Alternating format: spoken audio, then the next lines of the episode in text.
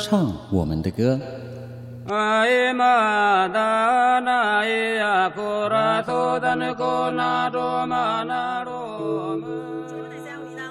各位观众朋友，大家好，欢迎收看《原地发声》，说我们的故事。但是这个历史并不是过去式，而是正在进行式。一起聆听被遗忘的原声带。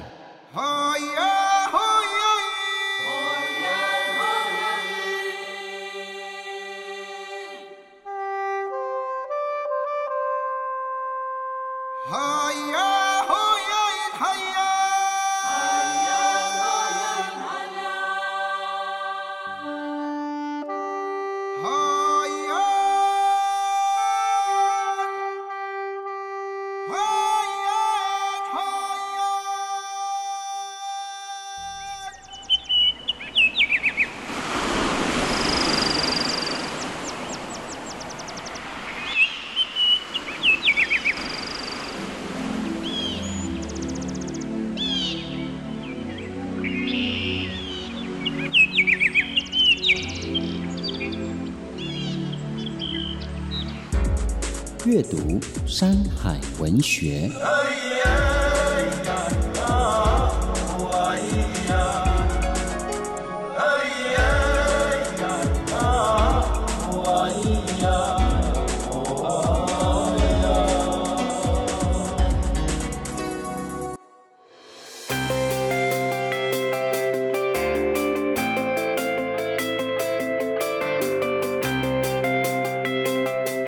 西木瓜拉拉鲁玛国巴彦，我是泰雅族的巴彦。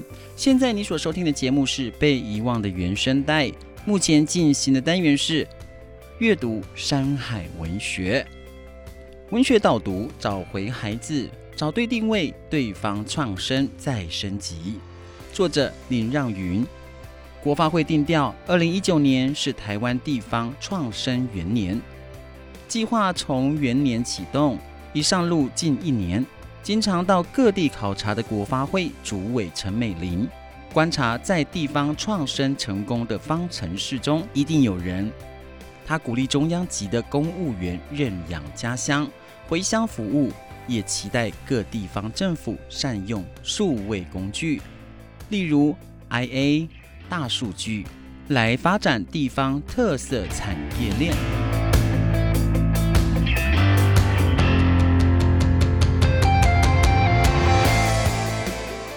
当有一天台湾不再是两千三百万人，剩不到两千万人，你会怎么介绍台湾，你的家乡呢？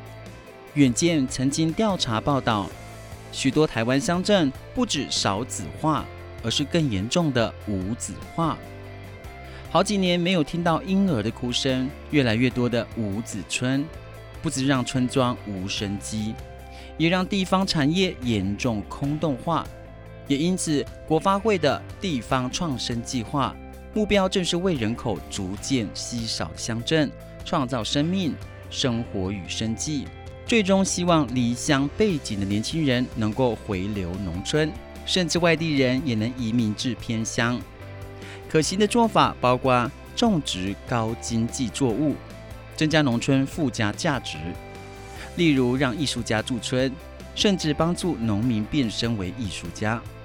活络地方观光，不过解决经济问题不代表人就可以留在乡村，还要连带解决生活需求，例如子女的教育、长者医疗都要到位。整体而言，地方创生是需要透过社会的力量，结合全台湾上下一起努力的新课题。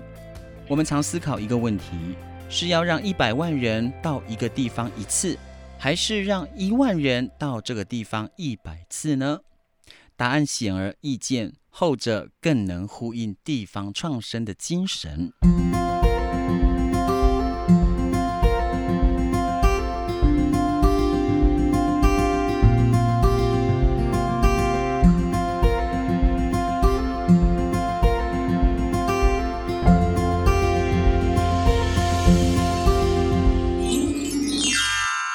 生时光机。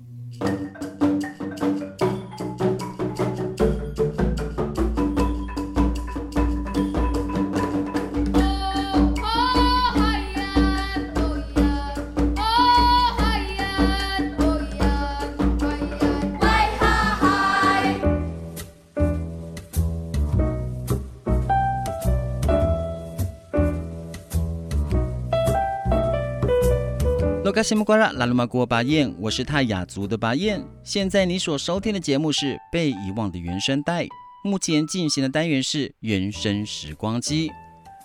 文章独立评论：地方创生这个资源自日本的词汇，来到台湾后毫无水土不服，四个一字入眼，就给人一种温暖亲切、充满生机的联想。二零一二年，日本首相安倍二次执政。为了挽救沉寂二十年的经济困局，提出安倍三支箭的经济振兴方案，其中第三支箭是结构性经济改革与成长的策略，细则里便包含了激励地方小经济圈再生的厨艺，地方创生的概念由此萌芽。二零一四年进入一步具体化，成为地方创生三支箭政策：情报支援、人力支援。财政支援，并且在内阁中特别设立地方创生担当大臣的职位，以统筹地方创生的各项政策和资源。地方创生的首相目标并不是 GDP 的成长，而是少子化、老龄化、乡镇空洞化的严酷潮流下，如何因应各种延伸的问题，例如国土利用、城乡差距。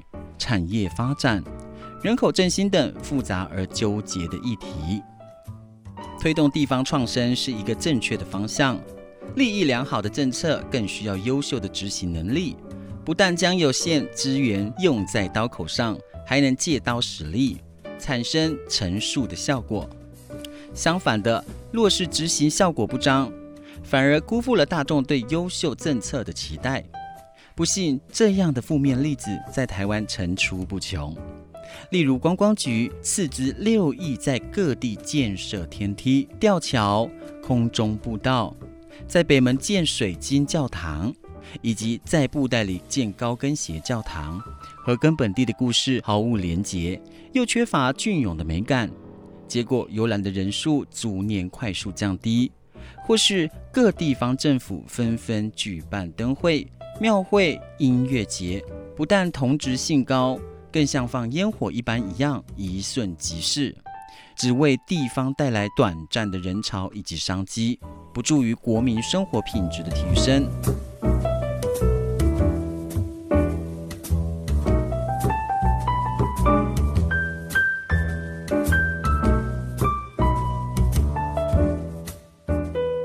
地方的价值在具有的特色。特色的一个重要成分是传统，传统自然不好轻易改变，但传统是否等于一成不变呢？还是不妨进入一些创新的成分呢？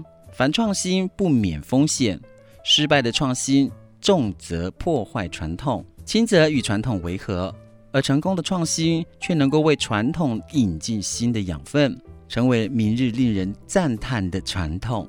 地方创生。既然包含了一个“创”字，自然跟创意、创新、创业脱不了的关系。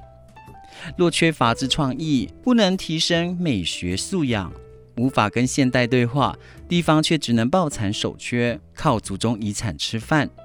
但如果创新不能够尊重传统，从中间摄取本地独特的成分，甲地和乙地无有差别，那就根本谈不上地方创生了。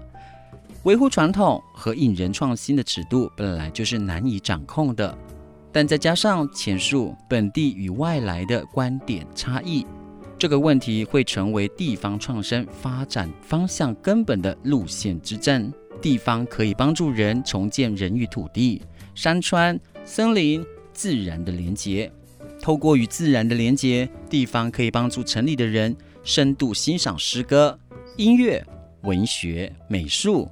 最后，城里人带着这些新体验回到城里，重新检视人与人的关系，进一步探索自我存在的意义。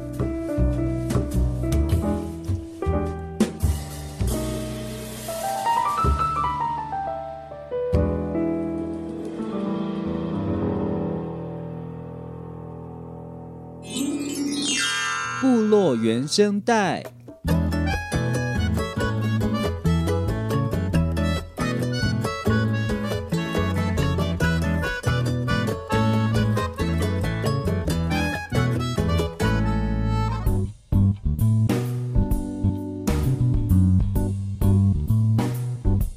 收听被遗忘的原声带，目前在第三单元部落原声带。咪咪桑拉古阿布斯，我是布农族的阿布斯。今天呢，我们很开心哈，我们空中跟他做一个联系，因为今天的主题比较特别，叫做找回自我的认同，从认识这片土地开始。所以呢，我们今天邀请到这位来宾，他是赛德克族的好嘉勋。那我们先请我们嘉勋来跟大家自我介绍一下。好，各位观众朋友跟主持人，大家好，我是赛德克族嘉勋，我的原名叫阿维萨布，我是来自于南投县仁爱乡的东岸部落。是东岸部落。那在行政的划分上面呢，大家会称这边叫梅西部落，那我们旧的名称叫东岸部落。那东岸部落呢，是进入到仁爱乡十六个村二十五个部落的门户了，也就是我们在大门口进入到仁爱乡呢。哦背上都一定会经过我们部落，在台十四线的七十一点五 K。哇哦，是，所以就是呃第一个部落嘛，对不对？对对，第一个原民部落。是是是，所以那总共你们那边部落有几个啊？我们我们其实南丰村呢、啊，它是一个社区，汉人社区跟原民部落组成。哦。那我们大概人口数有一千五百个人，大概是整个仁爱乡的十分之一的人口。十分之一哦。嗯。对，十分之一。我们大概人爱乡在一万五千人左右，是。那我们部落大概一个社区一个部落加起来，大概有一千五百人左右。那那个社区是枫林社区，它就是以客家、闽南跟平埔。哦。那部落呢？我们东岸部落呢，大概七八百人，我们是以赛德克这个大雅语群是为主。是是是。哎，所以那这样的意思是不是你在你们那边其实呃族群的融合做的还还不错，对不对？因为你看、嗯、这方面其实蛮、嗯、族群是蛮多元的。是。对啊，现在这边会有赛德克族的文化，然后闽南人跟客家客家族群的文化。对，对，对，是是是，会不会有因为这样子可能有一些文化上面的呃不同？会不会会不会有一些可能你知道在生活上面的不方便啊，或是之类的？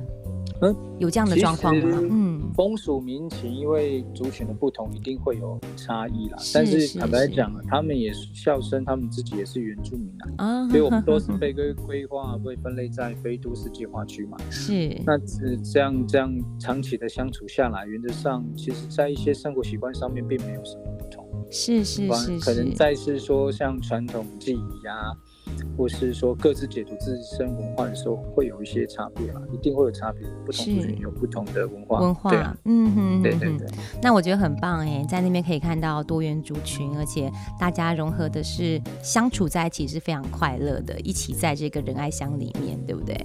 好，对啊，所以这个也会有一些问题的产生啊，是风俗民情的不一样，是别不同，是那当然就会在处理一些呃社区或部落的议题上面，就会有不同的机制，是是是，不同的声音嘛，对不对？但是我想这个也是啊、呃、必须的啊，因为呃我们每个族群都有自己不同的文化习俗，好、哦，我们都要用一个呃比较正向的。呃，观点，然后来去照顾每一个族群，对不对？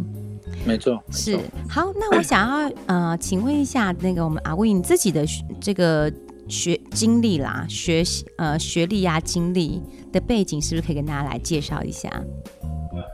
呃，我的学经历还蛮特别的，是，其实我的成长背景大概。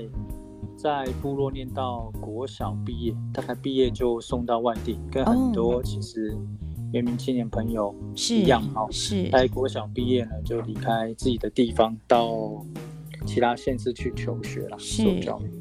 那我自己大学是念医管的，哦，医管，医院行政的管理。那我研究所是念经营管理，念商的。是是是。对对对。那我博士班。我博士班是念公共行政。公共行政，嗯，对，对，哇，那都还蛮跳痛的哈。对呀、啊，嗯，因为管理其实它的范畴很大，在不同的产业别或领域别的运用也都不太一样。从医院的行政的角度，那就有那一个产业的问题；那跳到商学院做企业管理的时候，也有企业管理的一些问题。是。那我现在念的博班是念公共行政，是针对府际关系、地方治理的这一块。其实不同的阶段都有不同的收获了。那通过不同的专业跟工具模式的使用，也可以让我有不同的思考方式。是是是，哎，那你看你做了，就是你学学习呃学经历。的背景这么的不同，对不对？但是其实还是都以管理为主。那你是什么样的机缘下面决定要返乡投入我们部落的工作呢？其实当初念完硕士，念的是气管管理方面的，是商学的部分。其实那时候的思考是，也是在外面工作的那种场域，一定是在外面。是。可是呢，在二十年前的九一地震。九三九九四年的风灾，闽都立桃子台风，哦，我是那时候组了一个志工队做返乡服务，很多原民的同学几乎是反复反复，好像都是由像是公部门或是学校筹划办理，然后让他们进到地方有一个所谓的社会实践场域去做学习。是，可是我的第一个这样的一个机会是自己组成的。因为我那时候大学是学生会的会长，也是我们系上的系学会会长。所以那时候其实回到地方看到地震，然后看到土石流，那我想说这种掩掩盖的状况跟场场景啊，现在就想说有没有可能我自己组一个这样的施工队，回到地方来服务我自己的族人或乡亲。所以那时候是我大二的时候。哦，大二的时候，嗯。然后也就是那一两年啦、啊，刚好圆明会有办一个所谓的国际的交流的活动，是到纽西兰去。哦，我记得好像是在二二零零几年哦，这个时间我有点，大概大概十五年前，也是我大二的那一年，是，对，大概十五年前，然后他们办了那一次的活动。让我有机会到纽西兰去跟那边的原住民族毛利人做交流，嗯、做交流是，嗯，通过交流才发现自己其实对自身的文化其实非常不了解。其实很单纯的动机，我回部落其实就是找自己嘛，嗯，然后去了解自己，那自己在地方上有没有一些角色？所以那时候其实就埋埋下其实回乡的这样的一个种子。是，但是大学研究所，因为。因为我自己的专业不是这一块，是呃做社区总体营造，所以多半那个时候回来呢，也不得其门而入。嗯，所以所以其实那时候还是念书嘛，是家人的期望就是说啊，社区的工作就是稍微回来帮忙，就是做中学，对对对，是。然后一直到研究所，我确立自己的研究方向跟领域之后呢，我才想说，嗯，毅然决然的就是放弃。我在外面的机会回到地方来，是。与其说放弃，我觉得应该是找到自己一个可以很明确的方向。就是像我自己的同学，其实硕班念完了，都有继续在进修，是。多半现在都是副教授、正教授，哦，不然其实是在企业当做当主管的阶级。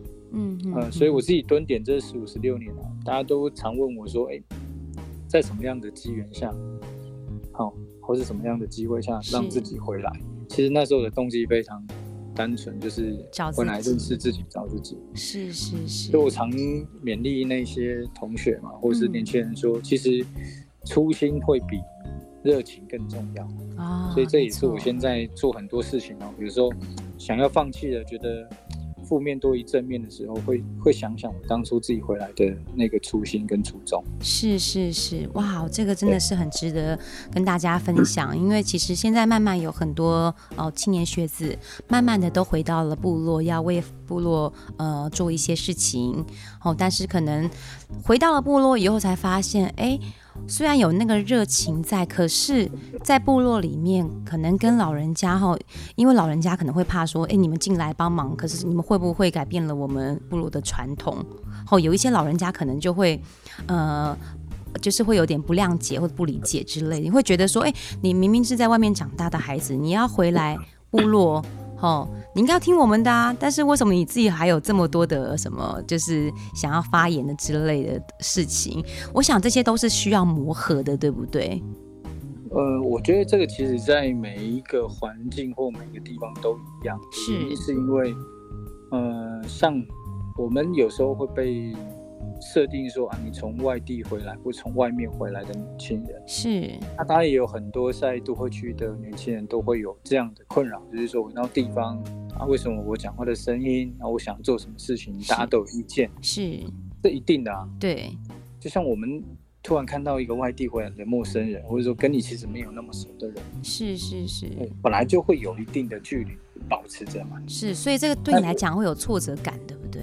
有有有，我刚回来的时候，与其说他们不听，嗯，不支持，你可以说是他们其实不了解嘛。是，像说有一些议题跟操作，哎、欸，他十几二十年前就讲过了，嗯，那现在的状态也没有发生什么改变，那你为什么凭你讲，你就一个从外地回来的年轻人，他讲了很多跟我讲一样的事情，要解决一样的问题，那你就能改变了？嗯哼哼哼，哦，所以那时候我们的嘴巴都比较多了，就是在部落的用法，就嘴巴很多啊。是，但重点是你到底有没有真的下去做？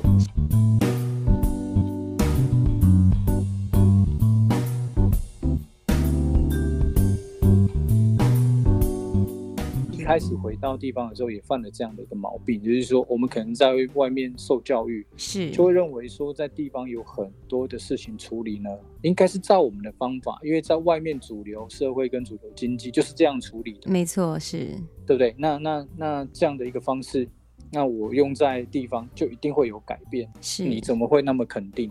其实他没有那时候没有思考过，其实在做原民产业或在做原民一体的操作上面。他是缺乏的，是。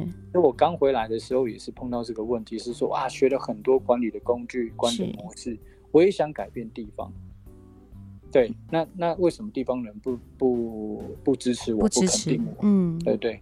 那是因为他对你不了解，二来是你真没有从没有从头到尾做一件事情，是让他们看在眼里，会放在心上的。嗯，因为那种的，那种的信任是。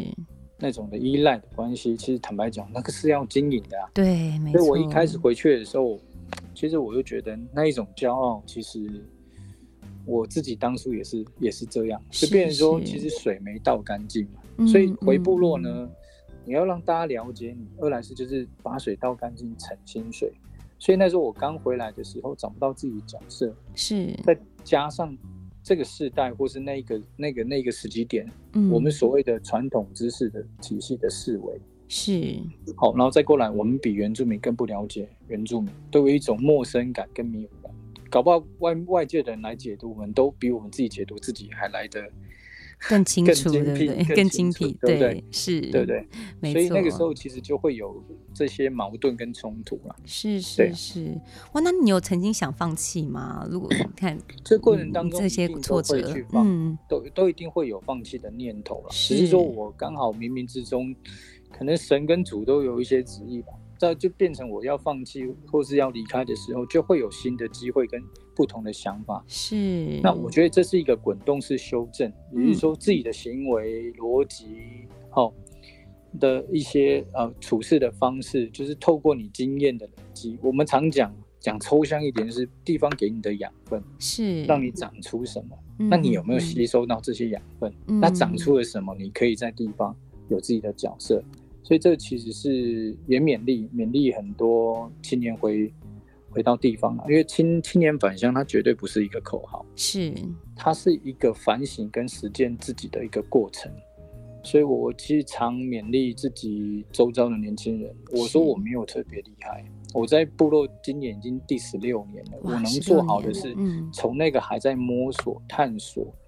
然后没有做法的那个我，转变成现在有办法呢，让两个世代的呃耆老跟青年对话，那我就扮演好中间那个角色。角色，嗯嗯嗯嗯，对呀、啊、对呀、啊。那我自己的思考就是说，哎，这过程当中，呃，有很多事情，它往那边推，往那边走，坚持就一定会发生嘛。是，所以我就是说，对的方向，对的信仰，其实就好好实践自己。因为做部落工作不是在跟别人比赛，没错，不是什么事情都要争第一啦。是，所以那个上其实慢慢来的比较快嘛。嗯嗯嗯嗯，对，是的，就像你刚刚说的养分，部落给你的养分。好，就会让你慢慢的萌出更多的，不管是花花草草萌芽出来的，这样对不对？我想这些都是给你，让你一个呃继续下去支持你的力量。哎，那想询问一下，就是你返乡工作，哈，你对自己做的第一件事情是什么啊？其实，嗯，我对自己做的第一件事情哦，其实我一开始是跟随我自己家人的脚步了，因为我的。父母亲其实都是在协会担任干部哦，所以那时候我做社造刚回来，其实就是协助他们嘛，就跟着他们一起做。是，那不断去修正自己的做法，然后找到自己的角色。那第一件事情做什么？其实一开始哦，没有任何事情可以做好，因为。对我们这个地域资讯的资讯不是那么充分理解、嗯、了解的时候，其实很多做的其实就会跟地方有些冲突，是换来的其实就是冷嘲热讽、耳语、不支持嘛，嗯哼，对不对？可是那，我们转个念转换，如果假设这些挫折、挫败你都有办法坚持下来，它其实就是最好的养分。因为我们常说回到部落第一件事情要做什么，其实呢，对我来说就是跟一个匠师或职人达人。嗯或是你觉得你对那一件事情有兴趣的议题，你先完成一件事情嘛？是，你先放下身段，放下所有，把自己挖空、倒干净，重新学习这件事，自然而然那一扇门就出现了嘛。是，所以很多媒体是报道说我是做家务，嗯，对不对？盖家务，没错，没错。很多、嗯、对，那盖家务这件事情对我有什么启发？是，其实最主要就是在那个营造的过程当中，其实我我常跟那些耆老跟工班常有冲突哦，但是那是在沟通，嗯。嗯，对，因为在过程当中呢，我学会如何谦卑，是。啊，学习怎么样放下自己的成见跟管理方式，那真的虚心的跟他们去请教他们以前的生活，他们这些工艺技术从哪里来的，是那真的去去跟他们学习的时候，他。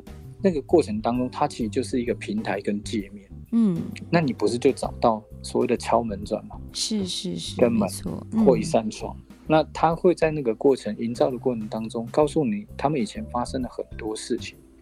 那，还有一些禁忌、嘎雅，就是他们以前在做这件事情会守守什么样的一个规范，或是做什么样的事情。是那，发生什么事情我该怎么处理解决才符合当初他们想象的那个传统的那个画面。那我我不是活在那个时空背景下的人，但是不断的经过他们的讲述，不过呃不断的接受他们的这种教导，那你就会慢慢知道说哦，你也会慢慢会有一些画面，是慢慢的来建立建立这个连接啦，对不对？对对没错。对啊，这个重新建立连接是非常重要的，因为你必须自己哈在你的角色里面，你要去呃了解他们。你了解了以后，你才能知道哦，怎么样可以去帮助大家，对不对？对，就会悟出一些道理。是是没错。那就在你回去部落之后，就你看到的，你觉得现在部落啊，它面临什么样的土地或是生活问题呢？土地跟生活问题是。那我是觉得啦，就是不管在哪一个地方啊，农村、社区或部落，当我们所谓的某个议题的增长。像是说，我们可能现在做了很多旅游产业，对不对？文创产业，还是什么特色农业？对，嗯、对对，我们往产业这一块走的时候，坦白讲，你快速的成长，它就会有会有造成地方的一些问题嘛，包含你刚刚提到的环境的议题，是是是，环境的问题嘛，跟土地的问题，嗯、是。对呀、啊，所以你刚。这边也有举例说，耕地跟农用的知识不足，现在反而不是农用的知识不够，嗯、而是大家对于土地的管理管理这件事情，对怎么运用，反而比较有大的问题。因为在原乡，土地的议题可以谈很大，也可以谈很小。哦，没错没错，大到它可能是传领的这个空间的议题，小到是我自家自耕农，我怎么去善待这个土地，是那才会有后面的这些议题的分类嘛，像是说，呃，可能。呃，栖地的营造、多元物种的这样的一个养成或富裕跟保育，是，对不对？像土地，我们最常发生就是我们是元宝地，没办法做交易买卖，没错没错，跟自己人。对，那这个土地呢，长期如果你没有去耕种它，没活化，这也是一个问题。对，或者说我把土地租给外地人，那外地人种的是生产，对不对？那那还有一种状况就是，我租你的土地，我还聘你当农工哦。然后呢，谁教你做农？以前我们的传统的农业知识，善待土地，对不对？友善环境就不见了。嗯。为什么外地人租地呢？他就是要重生产，在重生产的状况下呢，谁教他做农？就是农药行嘛。嗯哼哼哼，下什么东西会让什么东西多，啊，我也是赚钱，然后把土地的超前利利用跟过度的开发，是。好了五六年以后，我把土地还给你，这土地能用吗？嗯，所以变说我地主在承接这个土地，哇，就贫瘠了，然后沿害的，或是怎么样的，然后或是过度的利用，是，完蛋了，我拿到了，我也没有办法怎么样好好的善用这样子，对对，那个环境。也被破坏了，对不对？没错。对，然后再过来呢，很多他的儿子女儿，嗯，都是在都会区，他回来的第一件事情就是卖地嘛，是，因为他不可能再重新摸锄头。嗯、没错，这个是真的。对，所以这就是不断的会有一个恶循环。是。那我们我们现在只能做的是，在这个过程当中，怎么让它变成良循环，好的循环，就要开始从做法机制上去做一些改变。是是是，哦、那你在那嗯、呃，你们是怎么样做改善呢？以这这个来讲的话，嗯，先形成一些议题啦，嗯、就是说，可能像我们以前本来就有自己的产业链，所以民宿、餐厅，然后以人文的发展为主，对不对？那其实地方还是以农产业为主轴啊，没错。那我们怎么转把它转变为所谓的呃生活跟生态面的服务业？是，所以现在有很多所谓的名词叫生态旅游。生态对，没错，嗯，生态旅游这件事情呢，对我来说，生态、人文生态、自然生态都算生态啊。是啊，怎么让这这几件事情跟我们的环境达到一个平衡、均衡的发展？其实这也蛮符合我们赛德克族三生均衡、够用就好的概念。是，所以我们就会从几个议题开始去去思考。以前是重生产，所以短期叶菜啊、果树啊、农药到处喷。会把自己可以用的土地就拿来做开发，是。那我们也发现，其实，在我们部落啊，不是只有人文的这种议题可以操作嘛。其实，如果我们要走生态旅游，第一个环境条件我们就优于很多地方了。嗯，好水、好山，对不对？对。那为什么物种物种要怎么恢复？就是把它的栖地、它的生活的地方、休息的地方，把它营造回来嘛。嗯。所以呢，我们就开始呢导入环境伦理，是 生态伦理。哦，还有相关的课程进来，让大家先有这样的一个愿景的勾勒，然后从这个愿景里面呢，会有一些行动方案，是从形式呢变为执行，它就会有能量。是这个过程要花很长的时间，嗯，所以我刚提了土地的议题，超先利用过度的开发，那怎么样去平衡这件事？没错。它透过教育的方式，是透过一些讨论的方式，好，那慢慢大家对环境议题有了，好，因为像我们部落举一个例子来说。全台湾有四百一十八种蝴蝶，是，呃，我们部落，哎、欸，南投县有三百三十种，我们部有两百三十三十几种蝴蝶，哇哦，是，它是什么概念？嗯、全英国种类的六倍，嗯哼哼哼哼，哦，然后再过来呢，以前普里叫蝴蝶镇，是，为什么叫蝴蝶镇？蝴蝶最多。那我看了一下文献啊，嗯、哦，我们没有在普里嘛，我们、嗯、可是我们是原物料提供的地方，呃，提供的部落是，曾经还影响 GDP。外销那些艺术品，用蝴蝶的翅膀去做贴画，是。那所以呢，埔埔里不产蝴蝶，但是为什么叫蝴蝶镇？是因为他们加工厂多。嗯哼哼哼，对不对？就是那做标本的，所以当初我们这一捕蝶，我还印象小的时候，两两个蝴蝶可以换一根棒棒糖，哇，抓到特有种可以缴学费，哇，所以我还有经历过那一段啊，是是是是，对对对，所以那时候，那现在大家不捕蝶了，对，嗯，啊，研究方面呢也是有转换，因为科技的运用，现在其实在做研究上面也减少捕蝶，那像采集这种加工的也慢慢夕阳化了。是哦，这个产业慢慢没落式微，没错。那大家就不再以这个买卖为主嘛。是，那变成说，哎，我们临近有一些社区，它是用青蛙赚钱，有没有？是是是。淘米社区，嗯哼哼，埔里的淘米社区就是青蛙，他们也做做生态村，生态的保护嘛，对不对？对呀、啊。那像我们的一些生态指标、环境指标，蝴蝶、青蛙、蜻蜓、萤火虫，是这些都是生态指标啊。没错。哦，对，所以我们就开始说从土地的营造，然后把蝴蝶找回来，是从浩劫到重生，是是。那我们就会有几个阶段，所以呢，环境伦理、环境教育导入之后呢，我们开始去营造。那有栖地，那去活化闲置的空间啊，把它营造成生态栖地。生态栖地呢，我们就导入很多答案解说的系统，是跟课程。那培养地方的人，那我们地方是不是就拉出了一个差异化？没错，在整个仁爱乡十六个村、二十五个部落，就不是都谈赛德克族的文化这件事情，是，而是真的是谈自己部落自己，对，对不对？自己的土地，对，嗯。我们就可以从像是生态的角度，是、哦、那环境的多样、生物的多样性来谈。是是是，哇，真的很棒哎哎，那因为时间的关系啦，那最后呢，想要问一下说，说你从呃回到部落十六年了嘛，对不对？十十六年了，第十六年，第十六年。那你觉得 在这十六年当中，对你来讲一个最大的感动是什么？最大的感动就是看到大家的同步的成长，嗯、哪怕是一小步。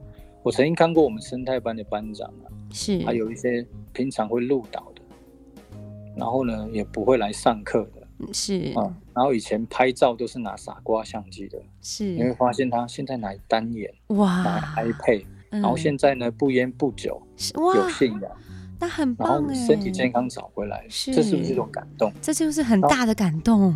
对呀、啊，然后然后你就看到周遭的人，因为呢，我们的一些一体的操作、方向的操作，让他在生活品质上面有了提升，然后他的生活变得有目标、有方向。然后以前讨厌我的人呢，现在变成总会支持我的人，嗯、这对我来说都是一种感动。哇，那真的很棒哎、嗯！我觉得我最大、嗯、是我您您说我最大的感动，其实就是这些人的改变嘛。嗯、二来是他们不再食古不化，是哦，不再画地自限。固步自封，反而呢，他想的是我的孙子。我现在做也是啊，是我做社区或部落的营造工作，我越做越自私哎、欸。嗯，啊，这个自私不是说我要做自己的，不是，是老的不改变。我想的是我的孩子啊，对，所以我想的是下一个一百年我不在的时候，或是我陪他成长的过程当中，我们能讲述自己对的文化。第二个呢，我们体认我们自己的生活跟别人的不同，我们怎么细心玩味这件事情，我怎么教导我的孩子，这这个对我来说比较重要。是是是，是，就是往下扎根啦，让呃让孩子们更有这个认同感，对不对？没错，哇，我觉得真的很棒，因为其实，嗯、我觉得有很多部落会面临到的问题就是，就是族人在部落里面生活会没有目标，但当他没有目标的时候，其实他就没有很多的动力想要继续往下了，会让自己更好，或是让部落更好。那现在有这样的一个机会，然后，呃，我们阿威这样带领着我们所有的族人，我觉得这个感动真的是很棒，大家是越来越好的。真的很棒，哎，那最近你是不是有规划？就是近期有些规划，要不要透过节目来跟大家来、嗯、来 对宣导，就宣传一下？对啊，因为我自己刚刚有提到说，我并没有带领族人，是族人自己慢慢在改变，哦、然后找到自己的角色、嗯。因为我觉得地方找回自己的角色，然后各自分工、各司其职，这个部落就会变得很不一样。没错，对。然后我自己最近呢，我刚刚提到了各个角色，我们。辅导了很多，跟陪伴了很多青年朋友。是。那我们现在也慢慢在地方做集结。是。嗯，所以我们开始呢，会有一些企业管理的方式进到里面来。我们开始怎么样系统的、组织的去去整合或谈合作。其实最主要，慢慢开始都会有不同的思维，是跟这组有开始做要对话，用我们的方式做对话。是。当初呢，我们可能不懂地方。像我们了解地方，也获取了地方的养分。嗯，那怎么样学以致用，结合我们的专业，是去突破，然后协助自己部落来解决问题。所以开始有组公司、组合作社、组产销班。是，好，那再过来呢？透过这样的一个方式呢，我们会有一个所谓的商业模式是创新的，那也让青年朋友，或是说跟着我们在走的这些老农、青农跟贫农，呃，找回自己。那协助他们脱贫，嗯，所以我们也慢慢有平台的想法。哇哦！所以我们并不是在做一家公司而已，我们是想把这个平台呢，把它建立起来建立起来，嗯，哦，然后去行塑哦，行塑这样的一个平台，让大家在这个平台上面找到自己的定位跟角色，是，然后然后试着呢去用呃跟主流的这样的一个对接哦，或是商业机制啊。是，因为我觉得有时候啦，就不能只是卖感动、啊、卖共鸣，嗯啊，这个其实，在主流市场上面，它还是有一定的游戏规则要走。是，那怎么样呢？做到呢？这个诠释跟解释权在我们手上，那我们就有办法哦，在这一块生活下来嘛。是，所以有时候对地域资讯的了解，我一直不断在重复的原因，是因为除了了解以外，接下来其实就是要实践。是我当初也是愤青呢。就是我也会拉白布条啊，然后针对各种的不满、各种议题的操作，我真的没办法解决，我也是上街头抗议。哇，是哦，是。对，所以我说处理这一块呢，其实可以很极端的、很消极的处理，也可以非常积极的处理，就是说把那个愤青的愤啊改成奋斗的奋。奋斗的奋，嗯嗯，对啊，你当你的主张哦，你的诉求让社会大众了解之后呢，其实你下一步要怎么样？回到地方，挽起袖子，是，就是做下去就对了。对，你要怎么去处理自己地方的问题？是。所以最近其实有祈祷哦，有一些老人家对我们年轻人的鼓励，我其实蛮感动。二来是对我对我们非常鼓舞。是。他说我们也是猎人。嗯。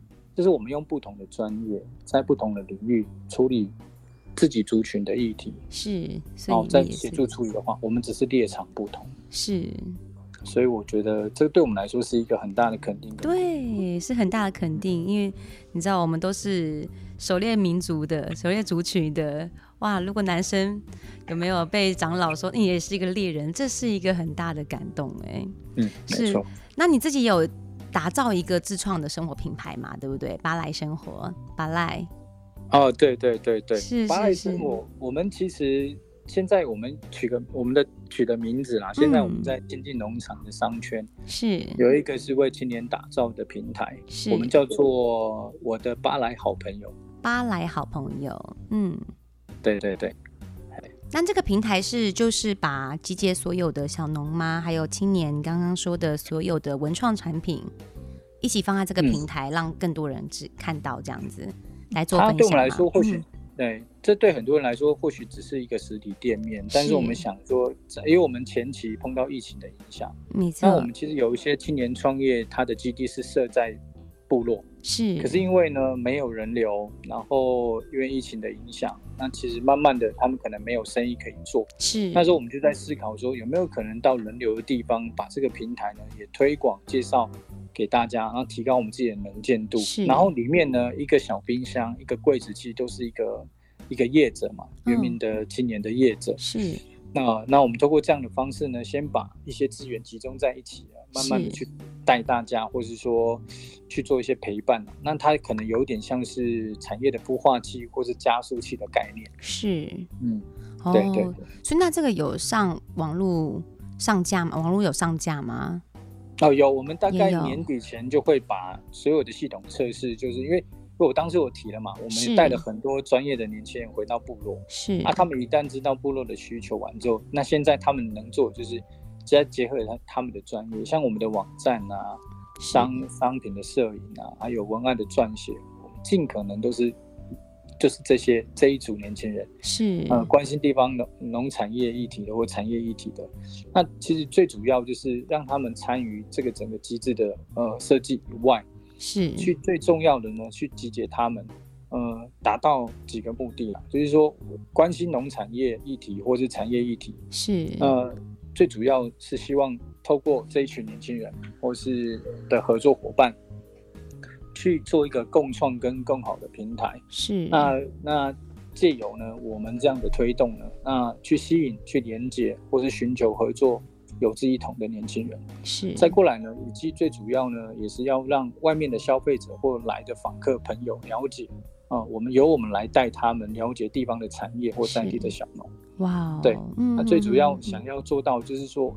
这不是一个单纯的一个买卖的模式，是，而是呢，透过我们的介绍，透过这个平台，然后对我们的理念愿景理解的话，其实它也去也去缩短了哦，所谓的城城乡销售的那个模式，是，哦，就把这种疏离感呢，慢慢的在紧扣到这个平台，让大家了解。那其实慢慢这个疏离感呢，就会集结在一起。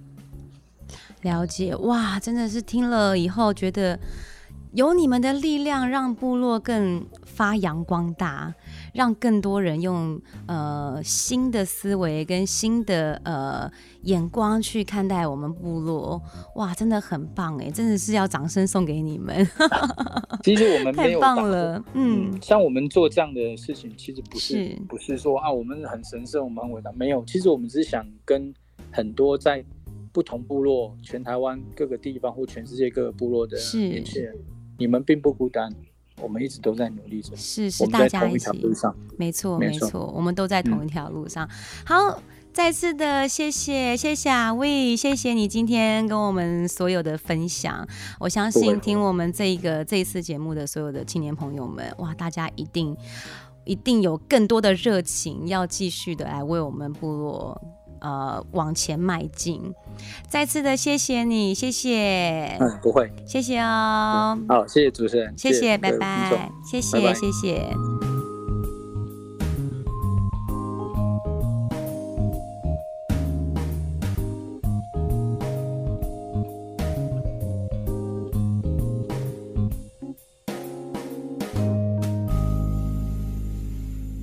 节目到了这里，感谢大家收听台湾广播公司新竹关西台，由文化部影视及流行音乐产业局补助播出的《被遗忘的原声带》。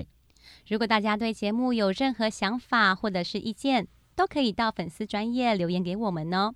不过无法收听到首播的朋友怎么办呢？也没有关系啦，因为节目呢，在未来的每一集呢，也会传送到我们的网络 Podcast 平台，给大家来收听。可是怎么下载呢？嗯，只要手机打开 APP 下载 Sound On 声浪呢，或者是打开手机的 Apple Podcast 寻找被遗忘的原声带，就可以点选收听喽。啊，也不要忘记到脸书、IG 还有 Podcast 平台按赞追踪我们哦。我是泰雅族的巴彦，我是布农族的阿布，被遗忘的原声带，带你一起听见美好的原声世代。